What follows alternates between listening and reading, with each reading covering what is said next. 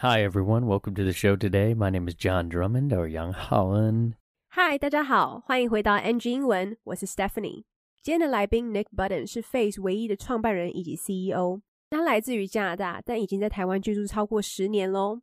他是外国人在台的创业圈当中的先锋。那接下来就让我们来欢迎 Nick。What's up, everyone? Welcome to the NG Ingwen Show. I'm joined today by the man, the myth, the legend, Mr. Nick Button. Nick is the CEO and single founder of Phase. He is an incredible entrepreneur here in Taiwan, an original Canadian OG, but has been in Taiwan for about 10 years now. He is a pioneer in the startup space here in the foreign community, and so much more. So, everyone, please welcome Nick. Thank you. What's up, man?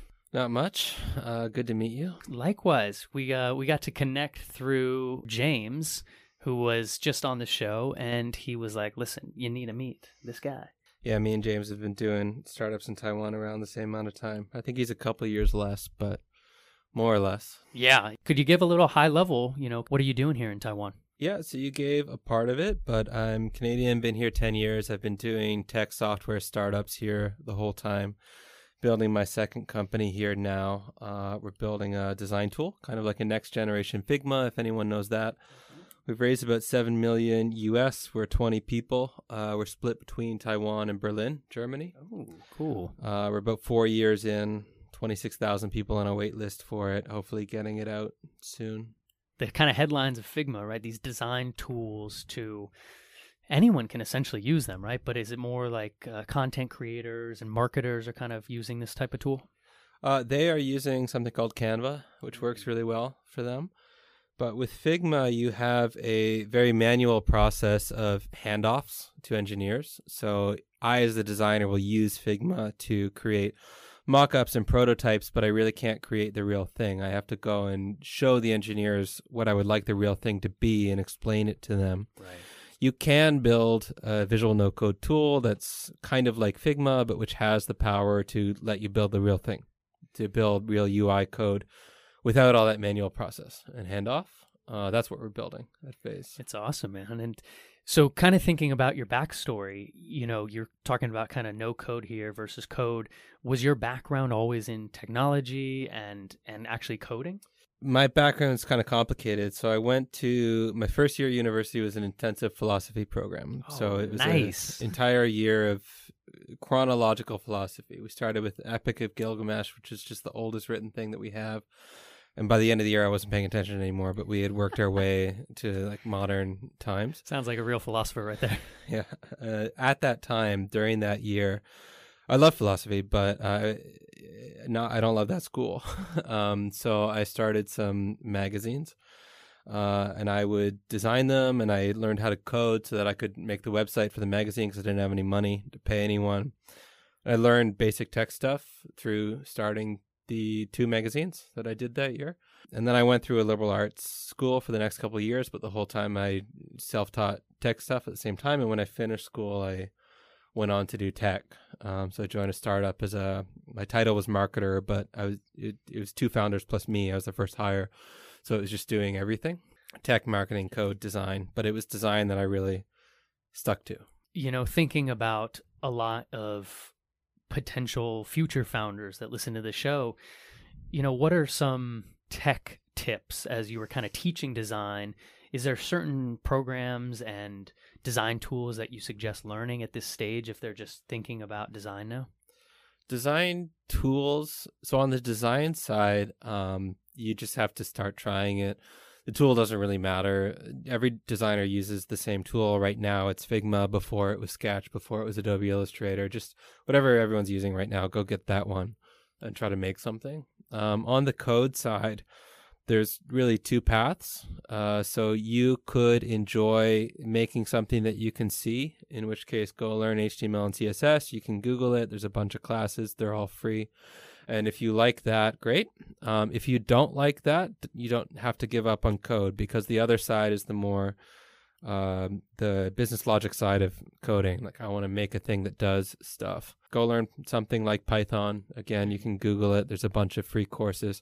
Try both sides before you give up on it. Uh, and if you don't like it, you can find something else to do in tech. There's all kinds of jobs that don't involve writing code. 来宾跟 John 是透过上一集的来宾 James 认识的。 他是一位加拿大人，而且回来台湾十年了。他其实一直在做科技跟软体相关的新创，目前也开了第二间公司，主要是做设计工具的，有点像是下一个时代的 Figma。那目前已经募到了七百万美金。那公司有二十个人，分别在台湾跟德国柏林。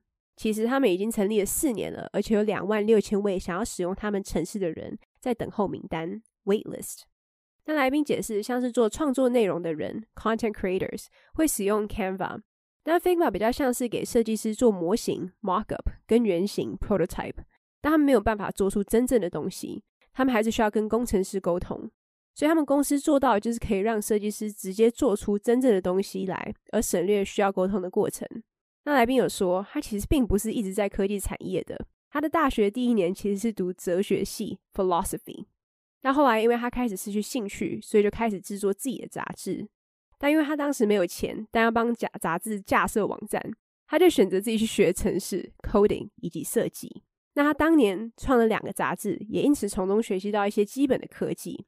他后来转去文科相关的学校 （liberal arts），同时也在自学一些科技相关知识。所以他毕业之后，他就到了科技业。然后当时加入了一个新创公司。那他认为，就是做行销、写程式跟设计，其实他还是比较喜欢做设计这方面。所以呢，想要给踏入科技相关的人的建议就是，如果是设计的话，其实工序不重要，要做比较重要。然后反正城市一直在变，所以大家现在用什么，你就跟着用就好了。那至于写程式的话呢，其实有两条路可以选。如果你喜欢做那种看得到的东西，那就去学 HTML、TSS 之类的，也可以上 Google 搜寻，有一大堆免费的课程。那如果你不喜欢的话，也别轻易放弃。你可以选择去选那种比较可以做得出东西来的，比如说你要学 Python，然后你要输入什么，它就会做出什么东西那种。你也一样可以上 Google 去免费学。那他建议是先试过这两种之后，才决定要不要放弃。即使你不喜欢，其实因为科技业还是有蛮多工作是不需要写程式的哦。With your startup journey, how did you actually land yourself in Taiwan? And now I think this is your second company in Taiwan. Is that correct? Yeah, it's my second company in Taiwan. Um, so all of the I had a bunch of small project style companies in Canada and other countries too, but the only real companies, meaning I had multiple employees and VC funding and all that. It's always been in Taiwan. Mm. Um, this is the only place I built my own companies. But I landed in Taiwan just by chance. So I was at a startup in Canada, and then I spent three and a half years traveling. Um, and I was just doing interesting things in different countries. Like I was in a musical for a couple months um, in Malaysia. Whoa. I was in a hip hop thing in Japan, um, and I went trekking the Himalayas for a couple, and just just every country basically. I would just try to do something scary, like a growth experience kind of thing. And Taiwan was just the next closest country with no visa requirement, mm. which is how I had been traveling for a couple years at that point. But it's the only country that I visited where when I left, um, I actually wanted to return to Taiwan more than I wanted to go somewhere else. So I did.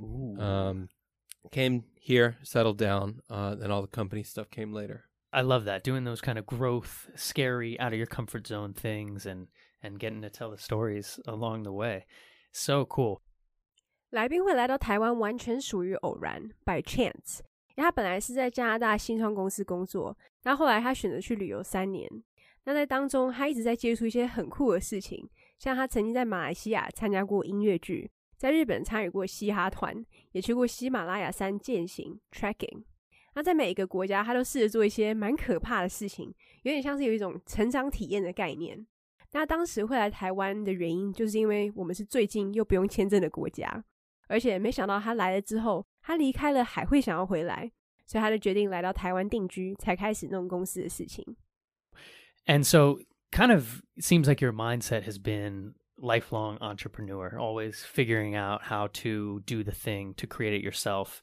And is that something that you really kind of try to instill in your employees now and, and, and who you look to hire now in your companies? Not really on both counts. So, a lot of entrepreneurs you'll read like they played with computers as a kid in school or something. I wasn't that. Um, I was snowboarding every day in school. Um, like the school bus would drop me off at the hill after school. I didn't touch tech until university, the story I was telling earlier.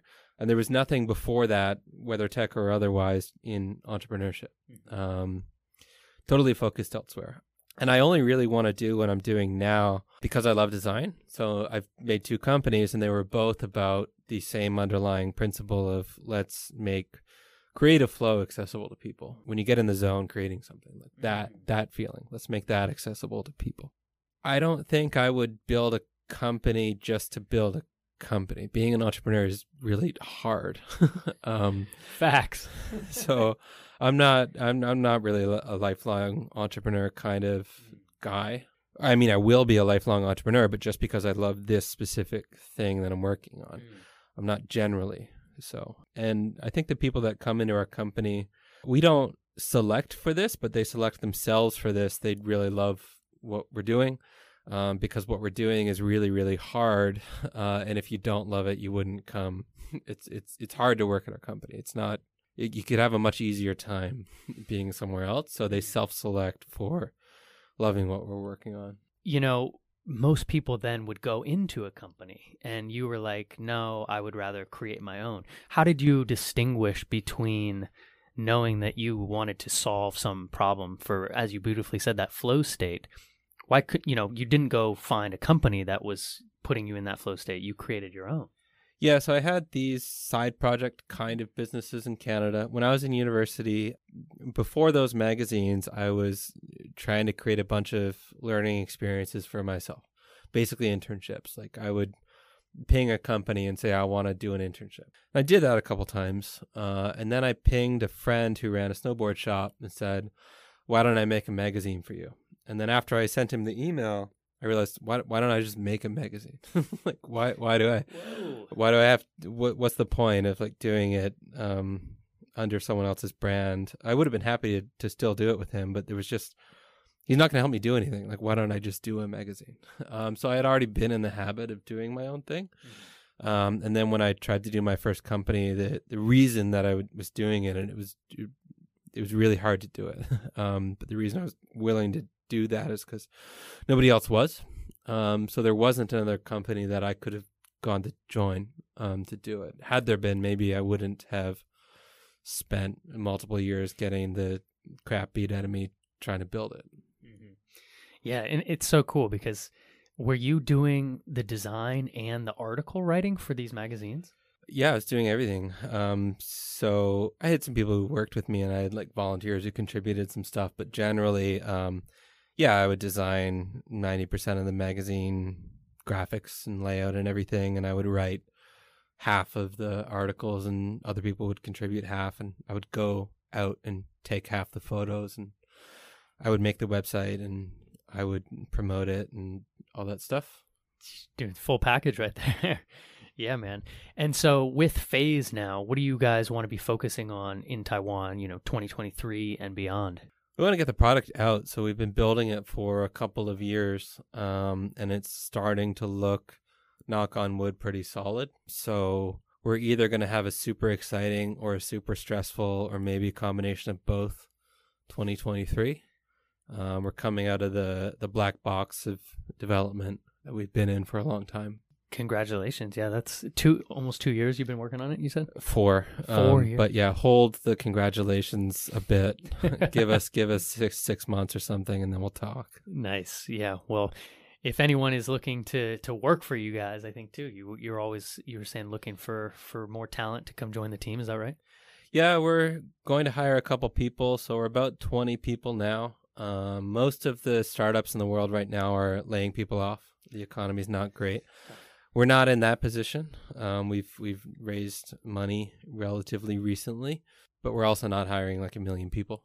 Uh, a couple people, maybe two or three more. Yeah, in Taiwan. So we do all the R and D in Taiwan, which means almost everything we do right now is in Taiwan. Um, R and D meaning code, design, product management, all that stuff. Uh, and go to market, marketing, sales. It's Berlin. Awesome, man. Well, I wish you guys nothing but success with with the with the launch, and hopefully six months or so, we'll we'll see how you guys are doing. You'll have to come back on, and uh, we'll check in. We'll be too busy. We'll be I- too busy being successful. Oh, woo! 来宾说，他其实跟以往听到的创业家不太一样，就是他并没有从小就接触电脑，反而他小时候都是在玩滑雪 （snowboard）。那他知道大学才开始接触科技，而且也是因为喜欢设计才创立了这间公司。 但主要都是因为他有一个基本原则 （underlying principle），那就是在创作的过程当中 （creative flow），他想要变得更顺畅，以及让这件事情变得更好上手。那他觉得他不会因为想要创业而创业，因为其实当创业家非常的困难跟累。像他也没有特别筛选他的员工，但是他员工会自我筛选，因为如果他们没有真心认同这间公司的话，其实会过得非常辛苦。他们大可以在别间公司做得更轻松。那像来宾其实有说，他一直在兼着做一些专案 （side project）。像他大学的时候找了一间公司说要实习，那后来又找了一间滑雪板店，跟他们说他要为他们做一本杂志。但后来想一想之后，觉得嗯，他为什么不干脆自己做一本杂志呢？所以他其实已经有一个习惯 （habit），就是自己去做。那他另外一间公司也是这样子。当时他本来想要加入另一间公司，当他发现有一件事情没有人做之后，他就决定自己去弄了。Awesome, man. Well, do you think we could kind of transition to the story a little bit more of Taiwan and you know how's it been here for you? I believe you're you're married here now. You have a second kid on the way. I'd love to hear a little bit about this this journey. So, like I mentioned, been here about ten years. Um, married for so been together maybe eight of those ten. Married for I don't remember. Neither does she, so it doesn't matter. She's not going to Um, listen. Don't worry. I don't know, four or five years, something like that. uh, more than two, I think. Uh, we have one kid, and the next one is coming early next year. Um, and yeah, it's my favorite place in the world. That's the only reason I live here. Is um, I like it. It's nice here. Yeah, no doubt, no doubt. Thinking about that kind of, you know, you're juggling startup life, you're juggling family life, and now future second kid on the way. You know, how how are you juggling all this? What's the day to day like? Oh, you should ask my wife because she's the CEO of a little company too. Really? Um, she, yeah, so she, she juggles better than I do. Um, honestly, we'll see what happens when the second kid gets here. But with the first kid, it's not been that hard. I don't want to make other people with kids mad at me for saying that, but but it's been okay. Uh, you, we the kid goes to school every day, and we go to work. We come home and we play with the kid. Happy family life. Uh, if you, I won't speak to others' lives, but in our case, um, our priorities are very aligned with we're going to go work hard all day and then we're going to be with family the rest of the day. Mm. So it works out fine. Um, I Mm. guess if you wanted to mix in other priorities in your life, it might get hard, but that's not our situation. Yeah, I like that. That that you know, work hard during the day, family at night. That's beautiful. 来宾有提到，他来到台湾也有十几年了。那他跟他老婆在一起大概八年左右，那结婚也应该有四五年了。但其实他跟他老婆都不太记得了。 那目前有一位小孩，那另外一个话是预计明年会出生。那刚刚来宾也有提到，他的老婆其实也是一位公司的执行长哦，所以他觉得在兼顾 juggling 工作跟家庭生活之间的话，他老婆应该其实更在行。那夫妻俩对于优先顺序的想法也非常一致 align。所以他们都是白天会努力工作，那晚上回到家就会好好陪家人哦。 Thinking a little bit, you know, about your language journey here in Taiwan. Where you at with uh, with Mandarin? Square one, basically. Nice. um, yeah, no, ten years, and I can I can order a coffee, and that's about it. Um, and I got that in my first like week or day uh, here in Taiwan. Yeah. I'd love to learn Chinese. It's the biggest gap in my life, uh, but it's it's just talking about priorities. It's just never made the top of the list. Mm. It's always been company, family, health, and exercise, and then Chinese is the next one on the list. But there's just never been. I've never made it that far down the list. Yeah, yeah. Uh, I'm curious thinking about, you know, kind of raising children in that environment. You know, so are you focused on is, is for example, is your wife actually Taiwanese? I'm sorry, I didn't even ask. Yeah, she's Taiwanese. So, thinking about raising your children, are you kind of focusing mostly on English with them and then she's focusing on Mandarin? Uh, she'll speak half and half.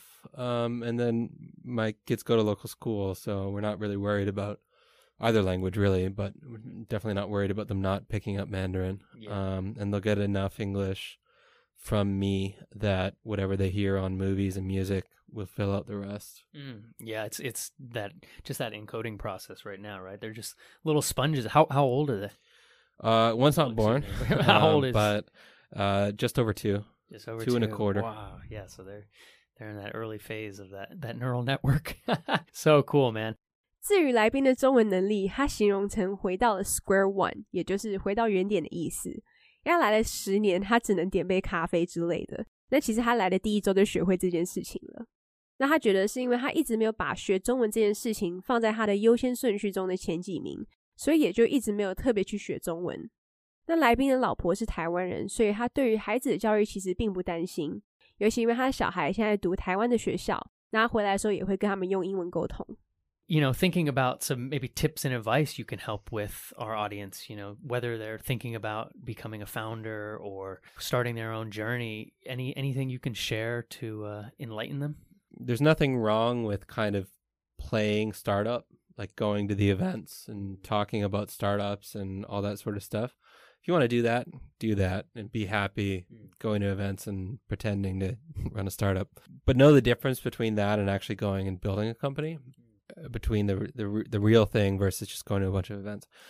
And know how hard it is. Um, the easiest way to think of a startup, I think, is like some kind of endurance sport, like marathons or Ironmans or something like that. Um, if you go to someone in the middle of an Ironman and say, "Are you having fun?" they're not gonna. Uh, they want to do what they're doing, but they're not smiling. Um, they're suffering, um, and they're getting a huge sense of satisfaction out of it and impact and they they accomplishment and they want to do it. They're not there against their will. They want to be there. But understand that that's what you're doing is signing up for something like that. If you're going to get out of the events and actually go like sit in a room and then work really hard and then try to raise funding and have everyone tell you no and have everyone have all kinds of challenges um, you're getting into an endurance event and if you don't want to grow through that kind of constant challenge and pain and be the spearhead of that for your team and company forever. Mm-hmm. Uh, it's never going to stop. You're never going to get to a, a, point where you like break out of that and it's always going to go. Mm-hmm. Um, the most general advice is know what you're signing up for. That's a beautiful analogy right there. I, I love that. I've never heard the, the asking someone during a marathon or Ironman, "Are you having fun right now?" Yeah, that's that's great. And like you said, just kind of knowing what you're getting yourself into, and it reminds me of uh, Jordan Peterson right there, like choose your sacrifice concept. I I know who he is, but I haven't read any of his stuff, so yeah. no. Yeah, I, I like that concept. It's like, hey, you know what? This is where I want to put my time, and and I'm going to give it my all. 来宾要给想创业的人的建议就是，不要把去参加新创聚会跟实际创业混淆了。因为去聚会里面说明你自己想要创业，并没有错，但跟实际上创业这件事情来说是差蛮多的。因为实际上创业就是要非常努力的工作，要试着筹钱，面对拒绝跟挑战。那他认为最好的建议就是要清楚了解自己即将面对什么。那就像 John 说的，他认为有点像一位作家说的：“Choose your sacrifice，选择你要牺牲的。” A question I love to end with is if you would go back and talk to your younger self, would there be any advice you give yourself about traveling, startup life, learning, anything? Uh, lots of things, um, but learning uh, sparks something. So I read a lot. I still do, um, always have, uh, and that's great. I'm going to continue doing that. Uh, but something that I didn't do early enough is find really experienced mentors mm. um, to balance that out. Yeah. Um, never going to stop reading as much as I do, but finding people who basically have done something very similar to me beforehand and now they're older and they want to give back and they want to help young people who are willing to help themselves at the same time, that kind of thing has been really, really impactful. And I waited too long to try to find that. Mm. And the reason I waited too long is because I thought that uh, by the time I figure out what to ask a mentor, I've already thought through it enough to kind of mm-hmm. know the answer. Um, and I told myself that a bunch, and I've talked to a bunch of people who tell themselves that too. Um, and then I actually got mentors, and just by repeatedly talking to them, sure, if I have an acute specific thing, it is true that if I think through it enough to be able to explain it to them, I kind of have my answer. But by interacting with them more frequently, I got to see what other people who had been telling me to get mentors were talking about, which is they're going to see some things before you, and just having the accountability partner there is really helpful too. Um, and You don't have to learn everything. Like basically all the things that you would expect a mentor to give you, they do give that to you, even if you think that any acute specific issue uh, takes so long to explain that you figure it out yourself. Get a mentor is what I'm saying. Yeah, yeah, it's beautiful. Where do people find mentors though? In in this, in like, could you share how you found a mentor? So I have a few now, but um, through friends. So which was a long process to like get the kind of friends who Yeah. know the kind of mentors. Right, right. so that's not a that's not a hack or a shortcut. Um, I think that uh, where to find them varies so much with what you're doing that there's no general answer. But what I would say is that there are a lot more of them, and they're much more willing to help you than you expect. Mm. You expect to you you expect to be a burden on someone if you're going to go and ask them like, "Hey, mentor me." They're really excited to get asked that, and no one asked them. Um, they they don't have people lined up outside their door asking them for this and they would love to give back. So don't be afraid to ask them if you figure out how to find someone who fits you. 来宾会给年轻人自己的建议，就是要继续保持阅读跟学习的习惯。大家觉得其实蛮可惜的，就是他当时拖了太久才找到一个有经验的导师，所以他希望年轻人自己能够早点做到这一点。所以各位快去寻找能够带领你的导师吧。那我们就谢谢今天的来宾 Nick。Well, where can people find more about you online? Where can they find more about your company? Uh, phase, as in phase one, phase two, just phase, phase.com. Um, you can find out about the company there. My own online presence is pretty weak. I don't really have anything out there. If you want to contact me, it's nick at phase.com. Nick at phase.com. All right, my dude. Well, hopefully you get to keep snowboarding and maybe in Japan now that borders are opening up.